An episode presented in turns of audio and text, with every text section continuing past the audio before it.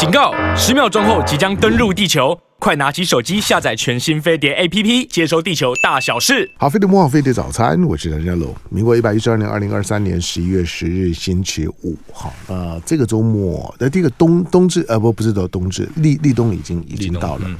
那已经立冬了之后，就是告诉你，就是说秋天已经过了哈，嗯、所以你现在开始，第一个就是你要你要开始安排自自己的冬天的生活。嗯。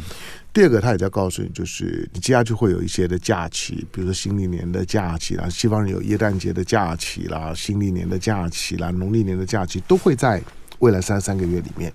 所以到了这个季节的时候呢，你对自己的规划要要要拉的长一点啊，就不能过一天算一天。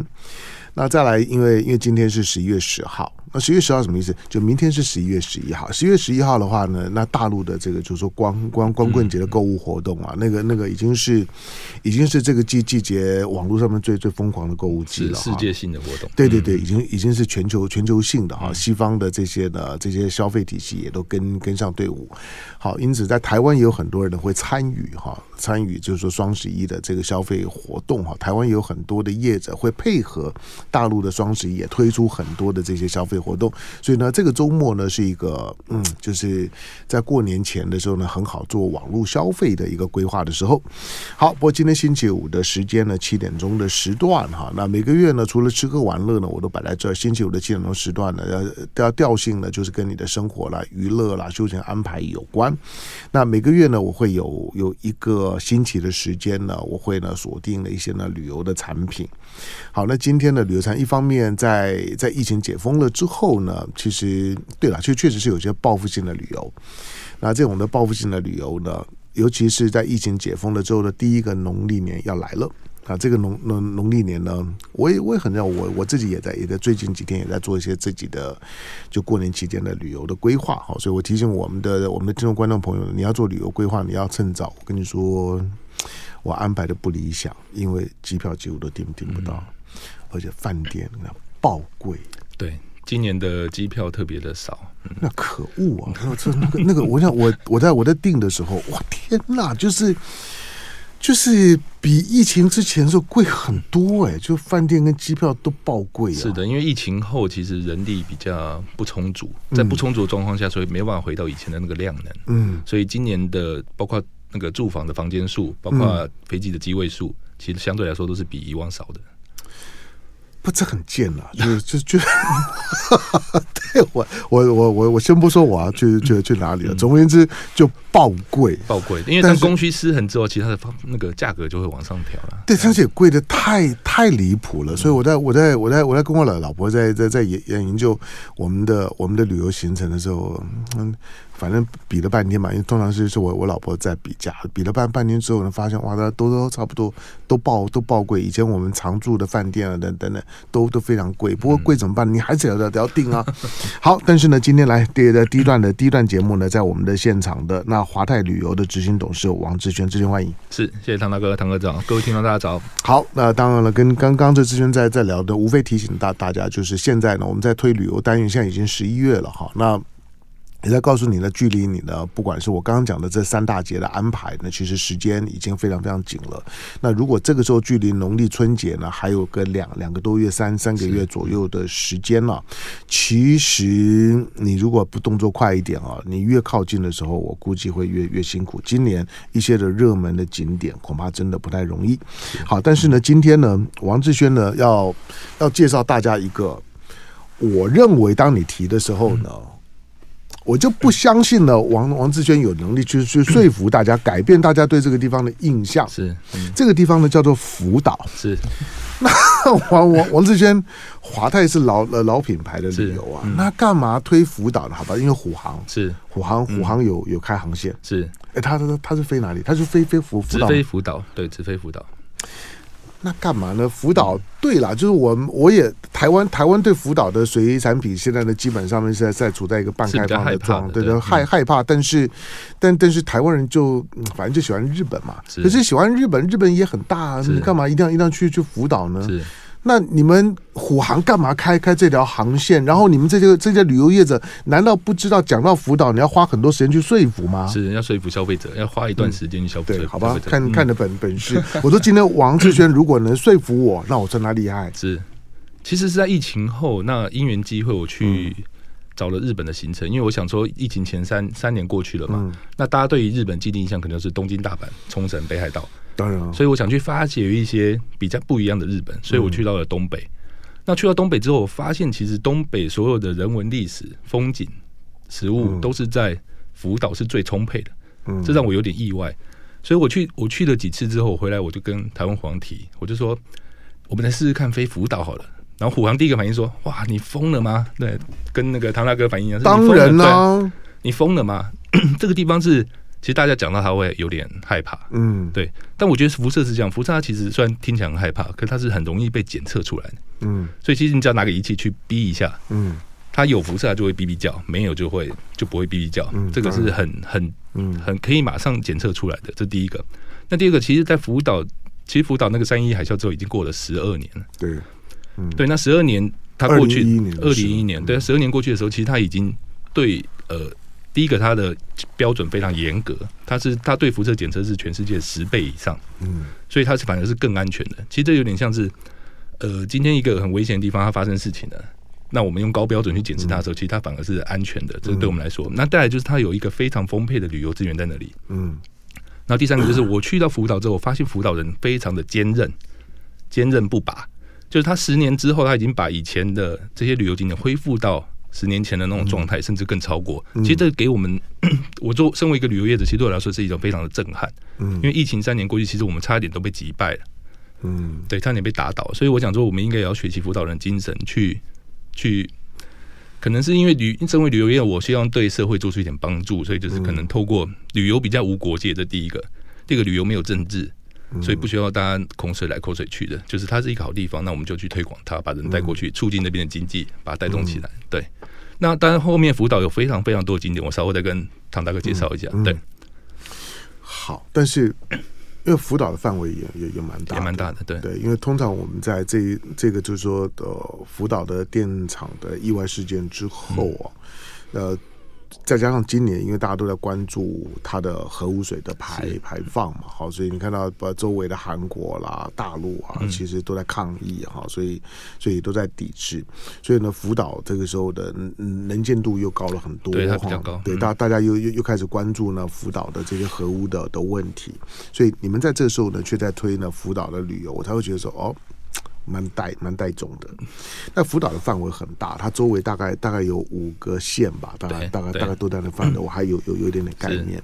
好，但是但是你们你们现在的推的这些景点，就是它的它的以那个电厂为中心的周围的管制区的范围有有多大？大概目前管制区是二十公里，但以福岛来说，福岛景点其实都超过五十公里以上，五十到一百公里。那如果您对福岛有疑虑的话，其实仙台机场离福岛的那个嗯。放射区还比较近一点，那仙台都敢去吃牛舌，为什么我们不敢去福岛旅游呢？哦，对啊，它现在围的范围大概二十公里，等于是从台北火车站到桃园火车站距离。那我们的景点就假设都在台中看，所以其实它是没有影响的，完全没有影响的。好，在我们现场呢是华泰旅游的执行董事王王志轩。哎，你在你在你在旅游这行业多久了？快二十年了。哦，真的？嗯。可是你你看起来昂阿斌呢？啊，真的吗？嗯。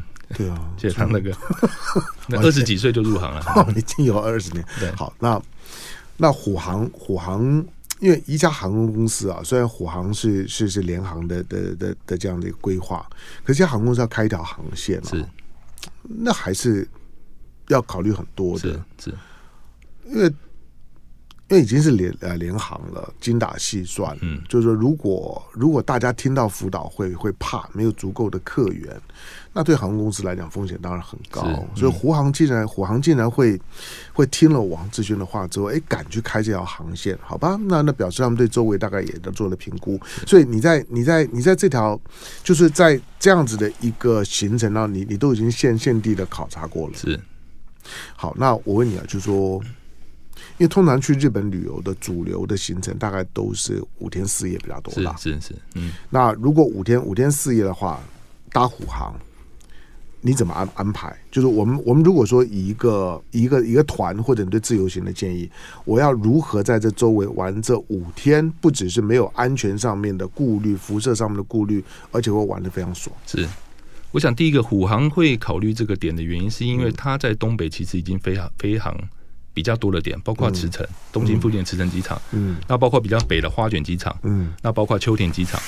仙台、新系，其实这些虎航都有飞，嗯、那它唯独缺一个心脏的位置。嗯、就以整个地形来看，它因为它的点都是在周围嘛。嗯，那福岛其实位于正中心的位置，这是一个非常心脏的位置，所以它评估下来，其实这个航点飞进去之后，对整个大东北的串联是非常非常好。这第一点，嗯、所以虎航会愿意想说去尝试看看这个点。当然它，它、嗯、当然我知道它是有一些议题在那里的。嗯，但是我觉得也是可以透过这些议题去发掘一些福岛的美。好，那刚刚唐哥有提到说五天是要怎么安排？其实福岛到东京大概只有三个小时的车程，三小时，三小时。你说搭巴士吗？对，搭巴士。嗯，对。OK，他就往立木线下去之后就到东京，其实蛮快的。嗯、那往上可以到山形、到宫城、到仙台、到藏王树冰。嗯，这个一月份的那个季节限定，嗯、对，尤其藏王树冰在东北是非常非常有名，嗯、对，而且它是每年在逐渐消失的，因为地球暖化的原因，嗯、对。所以我们也针对福岛行程去做了一个藏王树冰的。从从东京到藏王树冰要多久？哦，大概要七八个小时。七八个小时。嗯、那如果从福岛呢？过去大概一个多小时。哦，这么快啊！对，所以它其实在一个很中心的位置。所以我说，福岛飞进去之后，它的交通是很便利的。那我们姑且先不要去担忧这些事情。嗯、其实它在于交通来说，它是非常便利的。嗯，它到各个点都很近，包括到仙台也很近，到新潟也很近，甚至到东京也很近。嗯、对。好，那你在你。你你去踩线是什么时候？我去踩线，我大概去了快十次啊，这么多，对，嗯，那看看起来很很负责任哦。啊，对啊，我非常非常认认真的去挖掘，去挖掘福岛的美好。哦，好吧，好吧，好吧，去去十次我就相信你。对，好，那那那我刚我我刚刚讲的就是说，如果以我一个对当地又有一点惴惴不安，然后。又不熟悉，我没我没我没去过了。日日本当然呢，我想对大部分台湾人来讲，喜欢出门旅游，大概都跟走厨房一样，东京啊这些这些这些周围大概都很熟悉。可是福岛我我没去过。那如果我我现在就搭虎航飞福福岛，下飞机之后，我应该如何去安排我这五天的行程？是，如果您比较喜欢逛街的，其实福岛是它有很多的大型购物中心。嗯、那当然，你如果要去仙台，嗯、其实我刚才有说，大概一个多小时的车程就会到。嗯，嗯所以你去仙台，你也可以逛街。对于年轻人来说，它很方便。那那这种逛逛街，那我在东东京逛就好了。那带它有很多其他的点，比如我刚才讲的山形县的藏王树冰，这个是一个必去看的。对，包括一个一个多小时就可以。对，然后包括银山温泉，就是那个阿信的故乡。哦。对，神隐少女的的原型，它是在那边在那边取景的。这第一个。那当然，福岛有非常非常多的景点在那里，包括第一个会津若松城，又名鹤城。嗯。对，它是日本唯一一个赤瓦的天守阁。就是它的上面的瓦片是红色的，嗯，这是日本唯一一个。那它还有一个叫大内宿，也是日本三大茅草屋之一，跟那个白川乡的合掌村是同齐名的，嗯，哦，这听起来就蛮厉害的嘛，嗯，对。那还有还有猪苗带湖，这个又称天镜湖，因为它这边有一个叫做盘梯山，号称是东北的富士山，哦，它印在那个印在那个猪苗带湖上面，非常的漂亮。尤其在冬天的时候，有四千只天鹅会从西伯利亚飞过来避冬。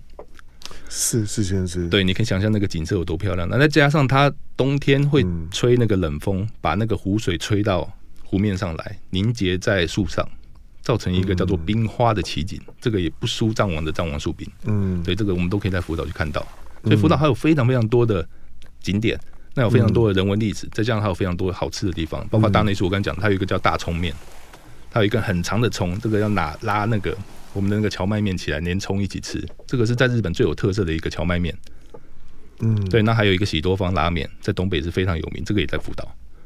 那最重要的是，福岛它其实是咸蛋超人。我不知道唐大哥知道，以前叫咸蛋超人嘛，现在台湾叫超人力霸王，嗯，那中国叫做奥特曼，连名名字已经改了吗？哦，对，台湾已经叫超人力霸王，大陆比较熟了，对，大陆叫奥特曼，小孩子大概都知道，对，大概都知道奥特曼。那其实福岛是奥特曼的故乡，因为他作者就是福岛人，嗯，对，所以我我去的时候，我也是第一次才知道，啊，原来因为我在机场看到非常多的奥特曼打怪兽的情景，那回到我小时候的那种感觉，因为我小时候很喜欢咸蛋超人嘛，嗯。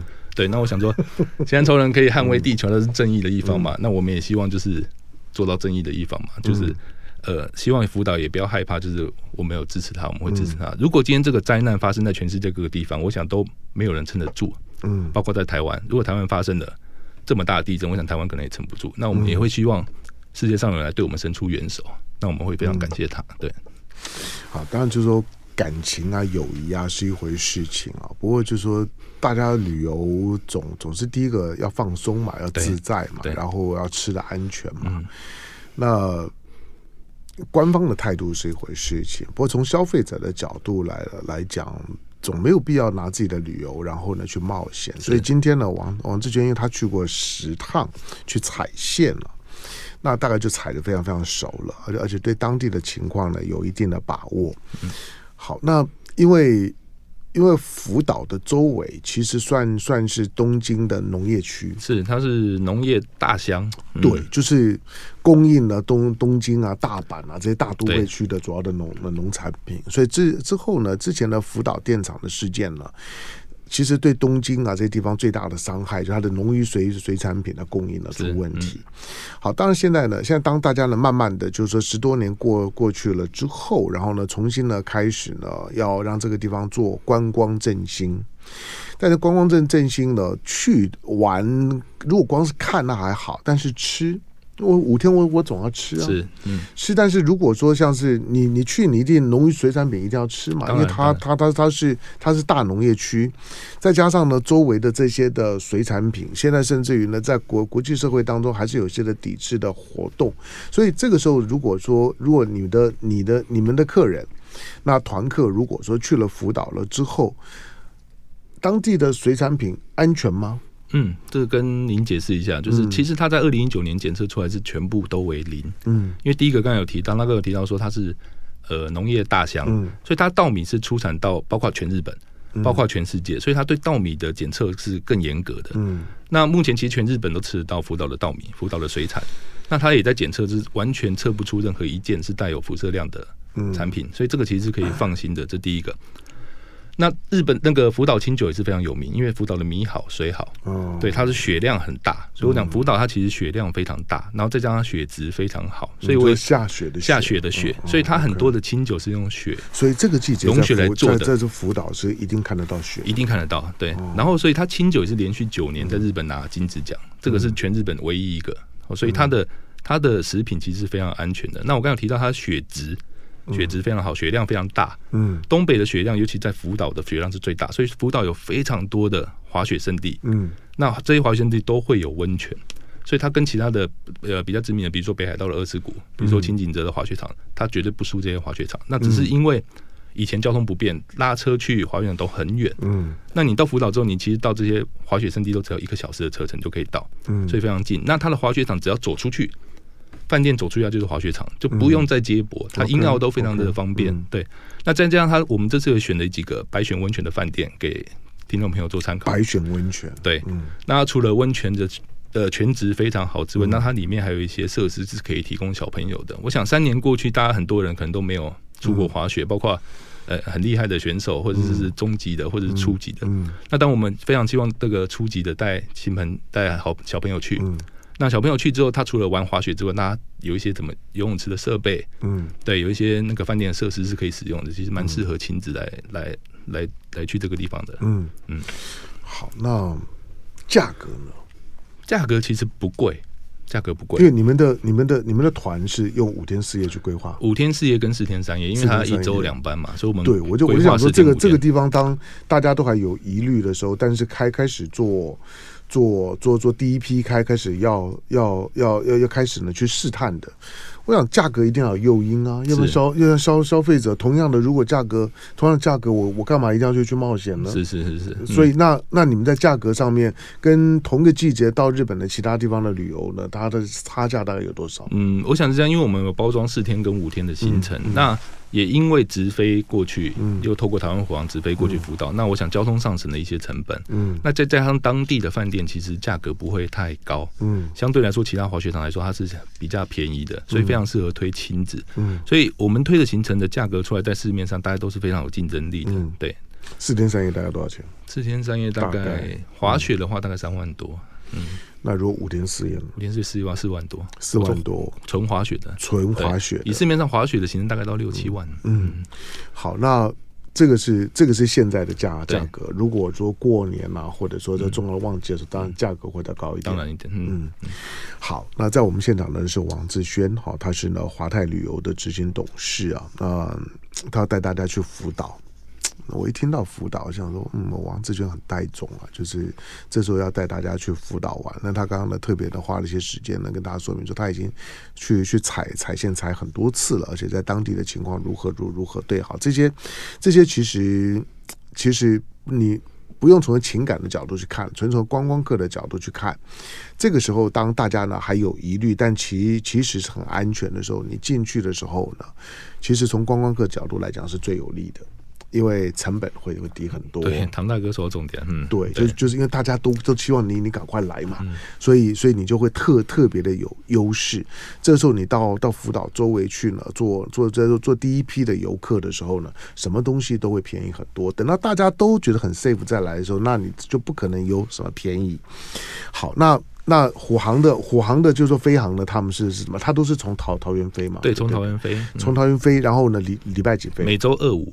每周二五飞，从一月十六号开始。OK，那那回来就就就就是五，也也是这样子五二。对，好五二五二，航班都是五去晚回，其实时间非常的漂亮。嗯五去大概中午十一点左右出发，对，对中南部的旅客来说其实也很对了。当然因为因为因为你只有桃园嘛，对，中南部上来总要给他抓个两三。对啊，那回到台湾也不过晚上七点，其实你再坐高铁回去都还有很充裕的时间。对，OK，这些航班时间非常算过。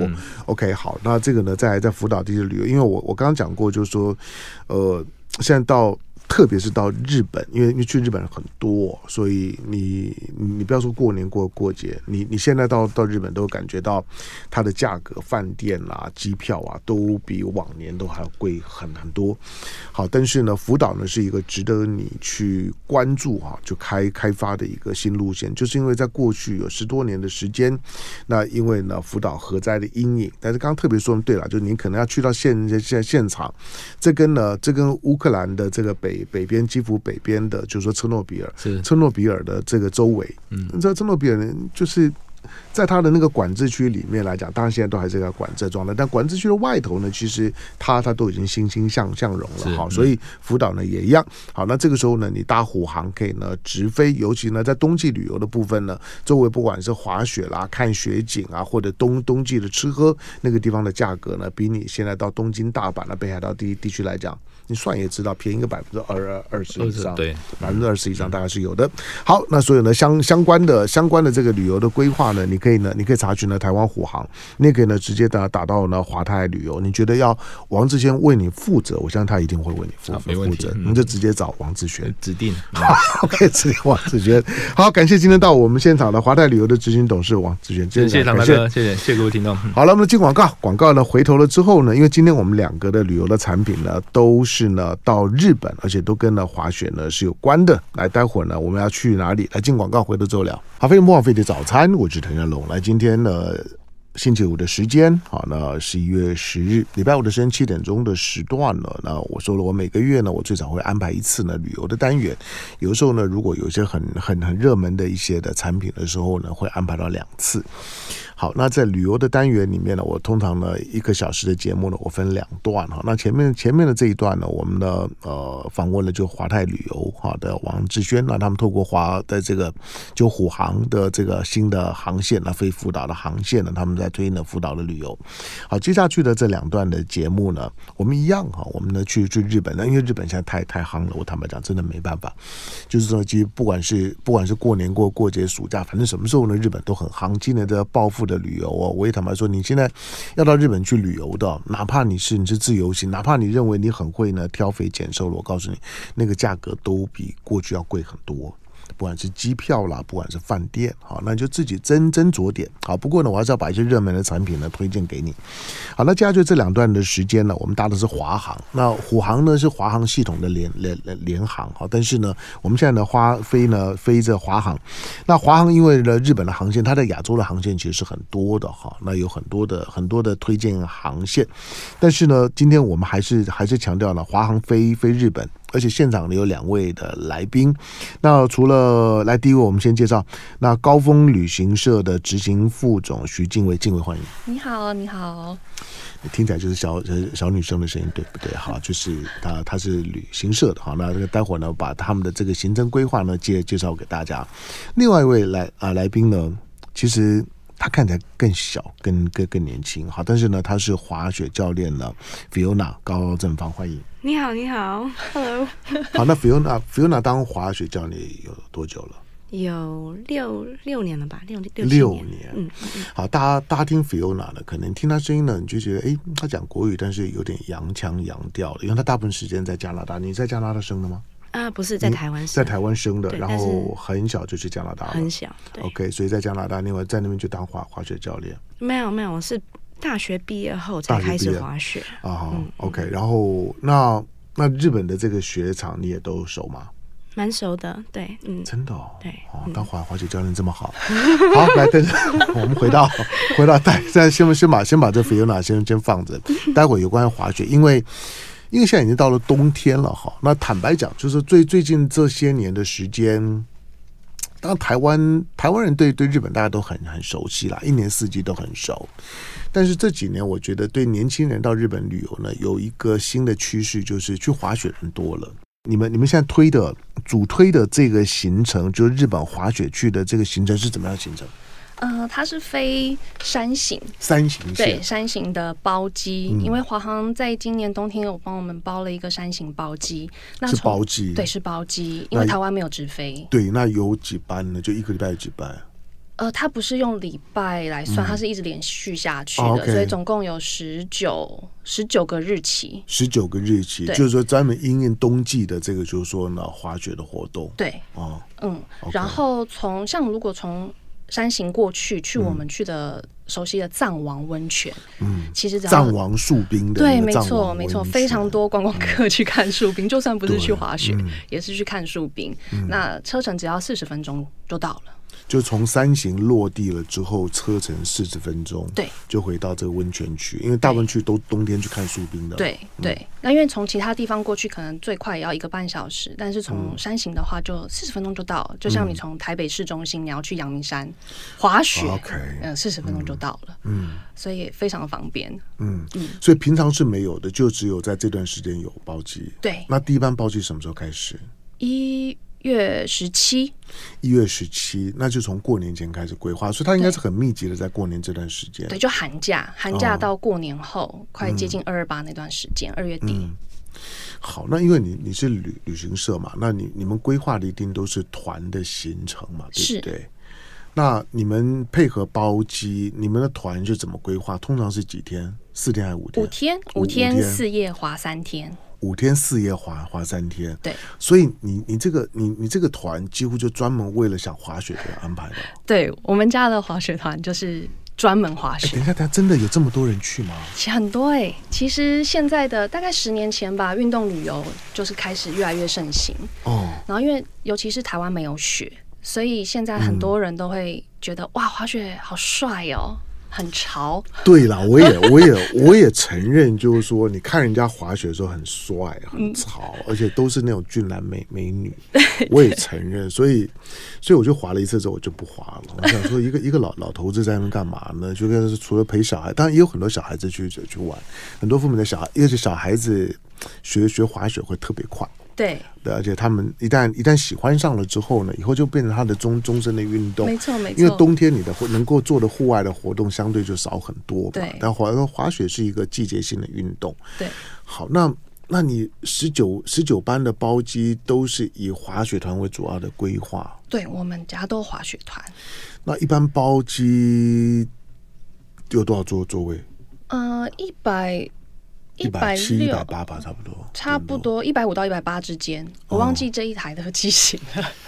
好，那那这样子，我但我的我的好奇，真的有这么多人去滑雪吗？就是就很像一整个团，所以因为去的应该大部分都是年年轻人了，像像你们这样的年轻人。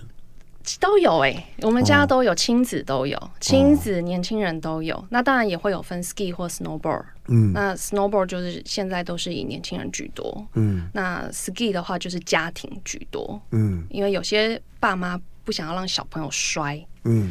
摔了这么多，所以他们可能就是从一开始的时候先让他们学 ski，嗯，对。但是现在也其实也越来越多人就是都一开始就学 snowboard，嗯嗯。好，那其他的我待会再再问你。来，轮轮到你了，Fiona，Fiona 他他有点怕，他他都怕她的国语播不好，没没关系，你要你要是你中文英文随你讲。好，那学学滑雪，因为呃我在因为。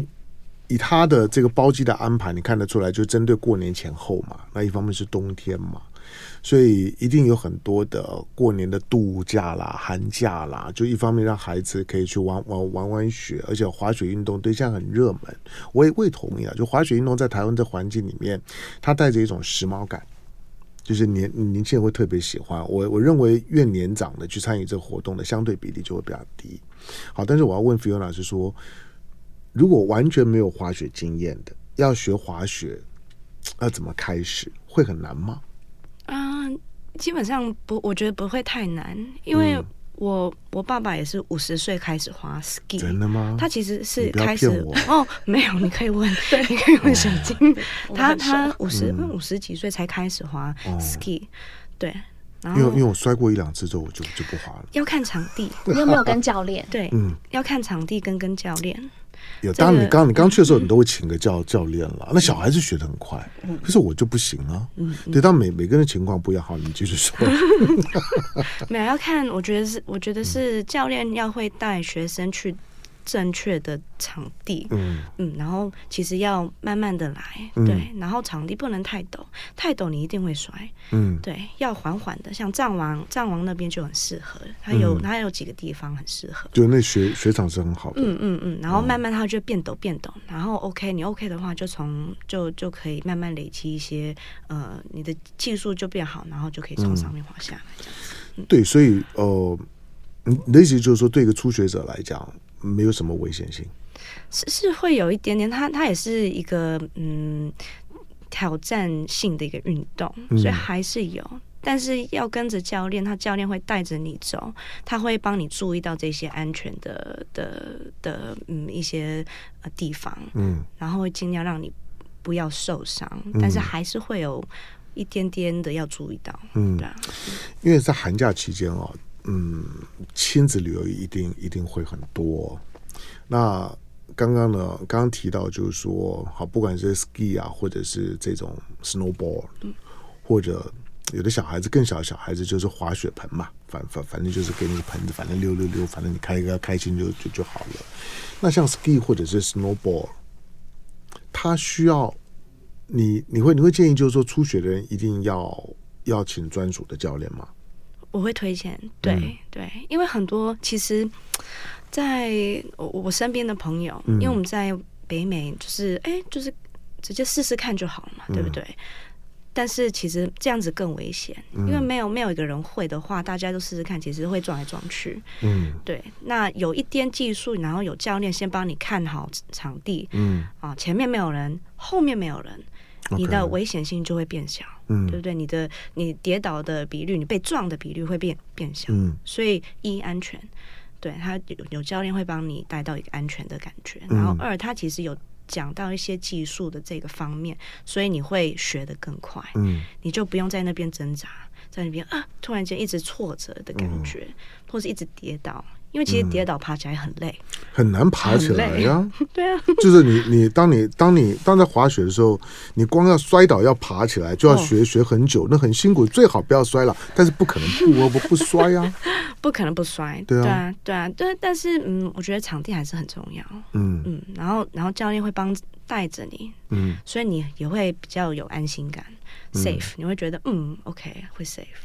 好了，当然我我的我就说，因为大大部分人都是都是会幻想，就是说自自己可以像是 Fiona，或者像你在在一些影片上看到那滑得很丝滑，可以在滑 滑道上面那样子，就是很漂亮的丝滑。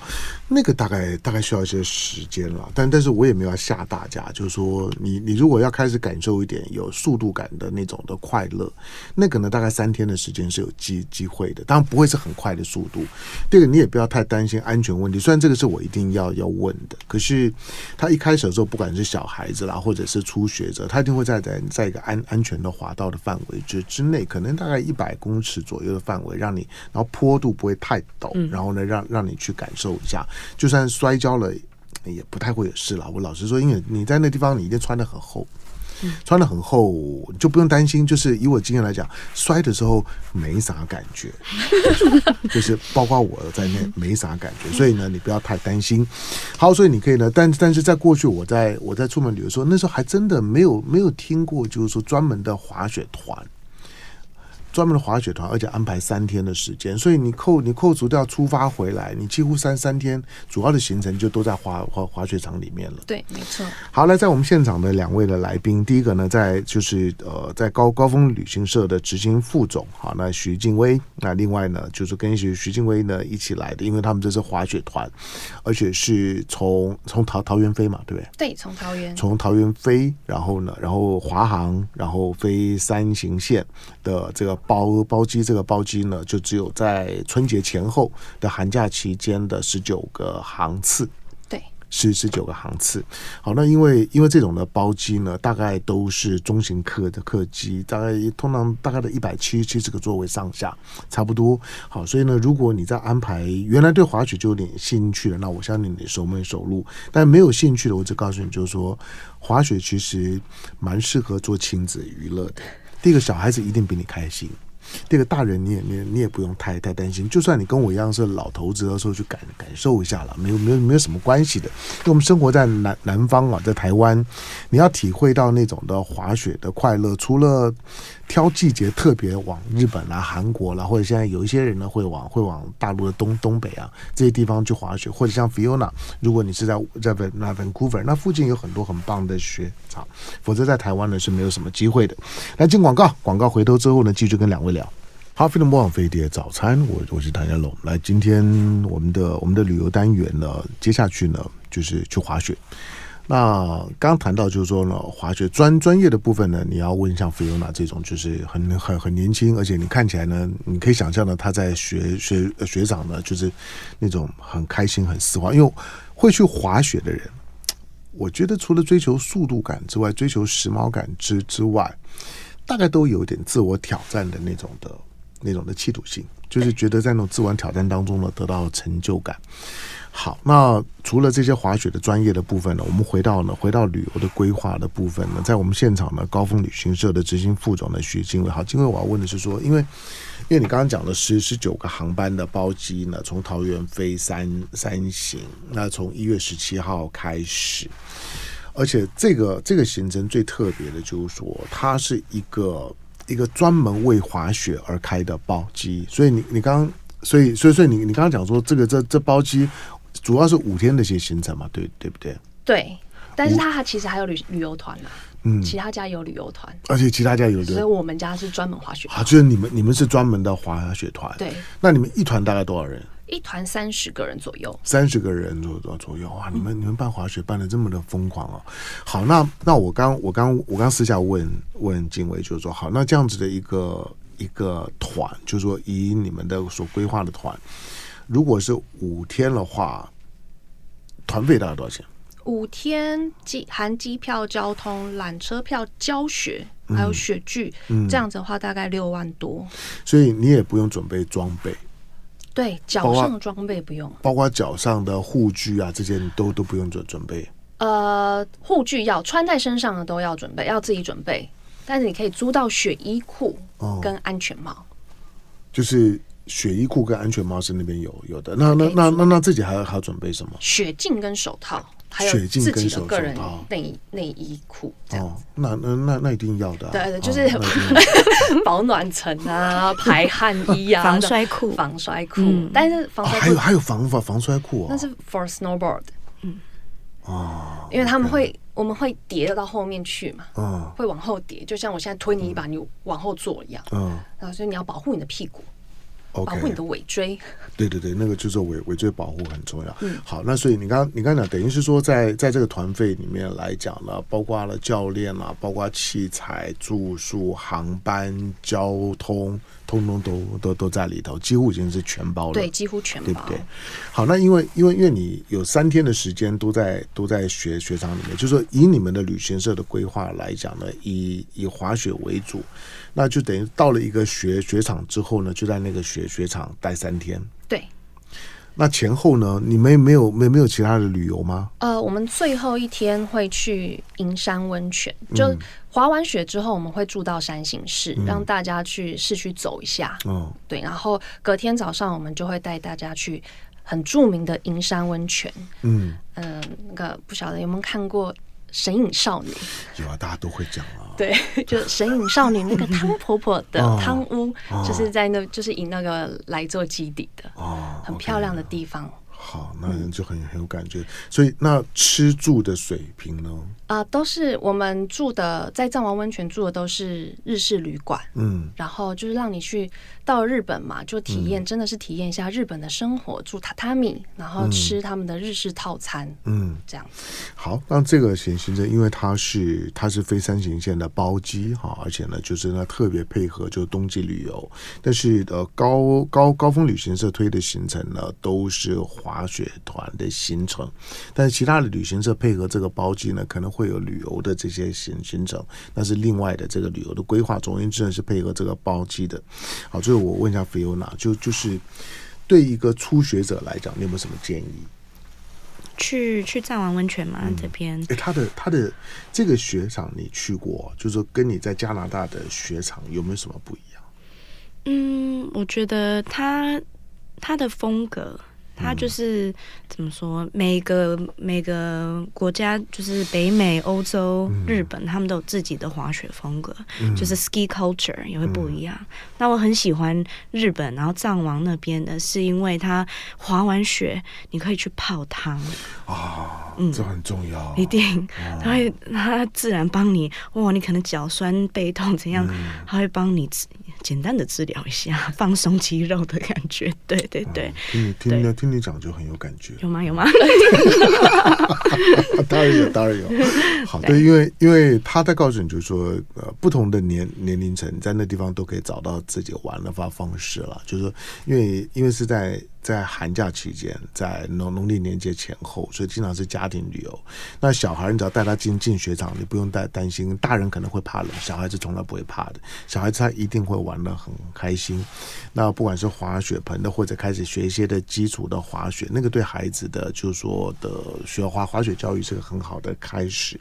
那对老人家来来来讲呢，吃吃喝喝的，泡泡温温温温泉啊，看看雪啊。因为对南方人来讲呢，你你只要看到了那种的雪场。跟下大雪，那个感感觉就就非常不一样，在在心心情上面就是非常不一样。去看冬天去看雪是对的。